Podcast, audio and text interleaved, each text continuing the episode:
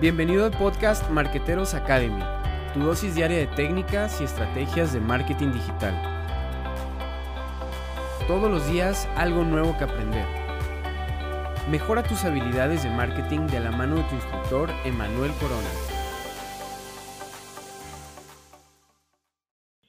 Marqueteros Academy, episodio número 26. Muy buen día, marqueteros. El día de hoy vamos a hablar sobre una herramienta, sobre un canal de comunicación que muchos de ustedes ya ni siquiera consideran, estoy seguro, en sus estrategias de marketing digital, pero sigue siendo muy importante.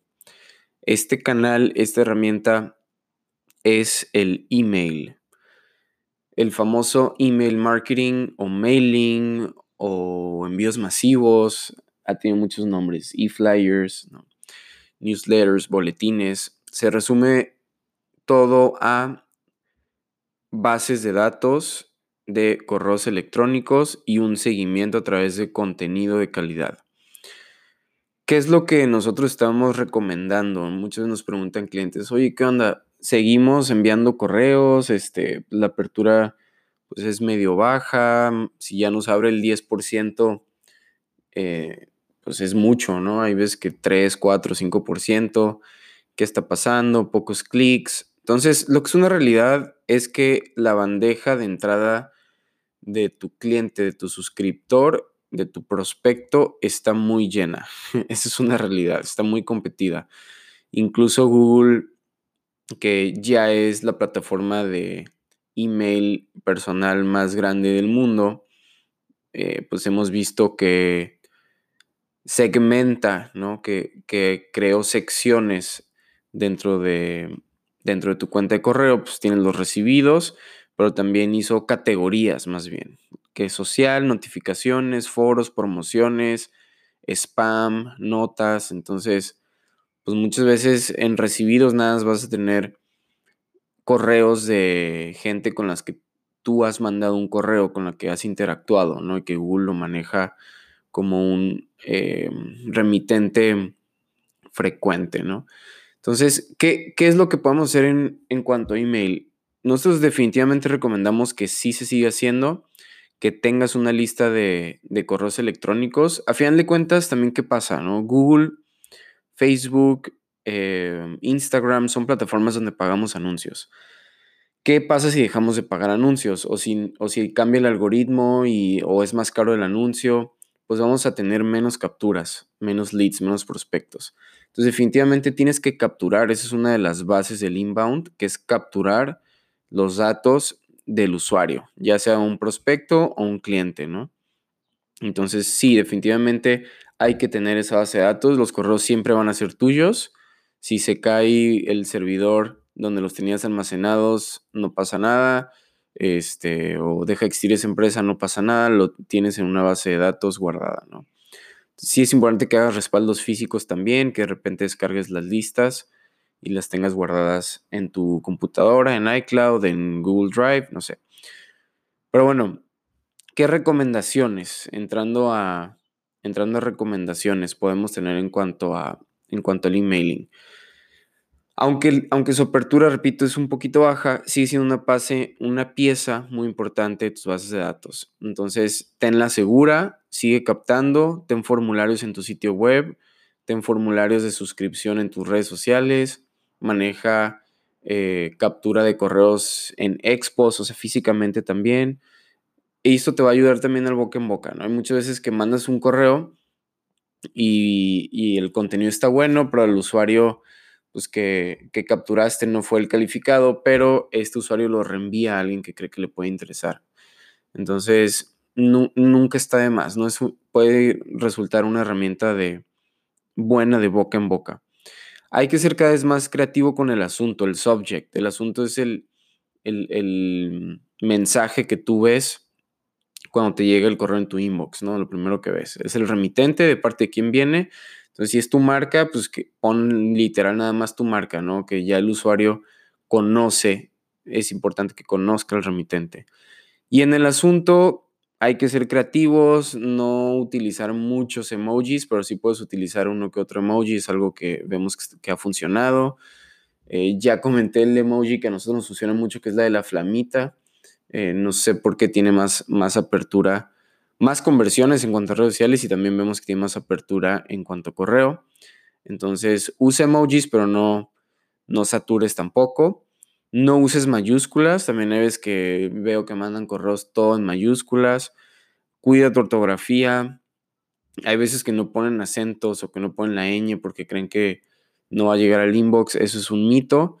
Eh, hay, que, hay que utilizar el acento como es. Y eh, regresamos al contenido. El contenido es clave. Entonces ya una vez que el usuario abre el correo, ¿qué tipo de contenido vas a tener? No vas a adjuntar ahí un PDF, un flyer o incluso en el cuerpo del correo una imagen grandota. Eso es, eso es basura, eso es spam.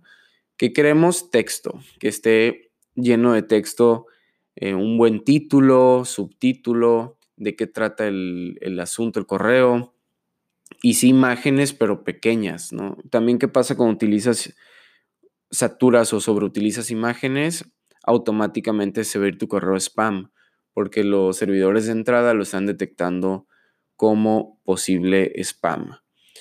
Em, no usar, repito, no usar mayúsculas tampoco en, la descripción, no saturar con mayúsculas, con promoción, con palabras como descuentos, eh, mantener los, asuntos cortos también, regresando al tema del subject, del asunto, mientras más corto y más específico mejor. Ahora, cuando capte las bases de datos, es importante que captes mínimo el nombre de la persona, o sea, el nombre y el email.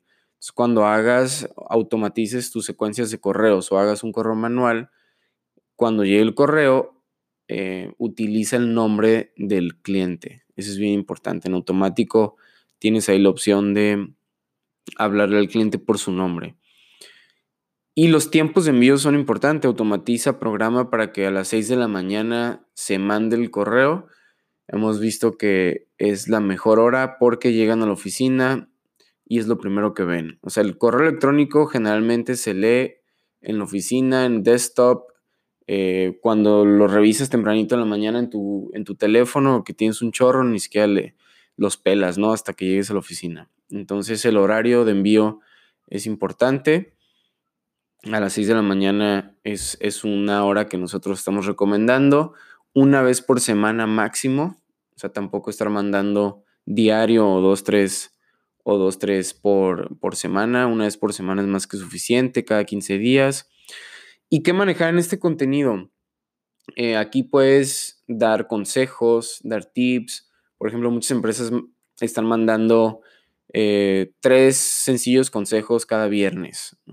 Entonces, es contenido que le sume. Si tú vendes, no sé, autos, eh, puedes enviar contenido sobre tips sobre cómo cambiar una llanta o qué hacer en caso de un accidente. Eh, o sabías que son, estas son las mejores rutas para viajar en auto. Es, estar ahí presente en la mente de tu cliente.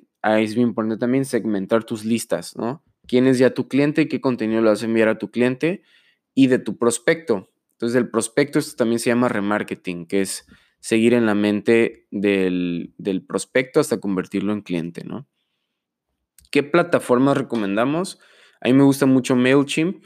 MailChimp es, tiene una, una, forma gratuita, una opción gratuita, una cuenta gratuita. Constant Contact es bueno, se me hace un poquito más complicado que MailChimp. MailChimp tiene una experiencia de usuario muy buena. Y SendGrid es otro que es bueno. SendGrid eh, muy enfocado en, procesos de inbound, procesos de embudos de venta. Está muy enfocado en automatización, en secuencias y también está un poquito más difícil la experiencia de usuario.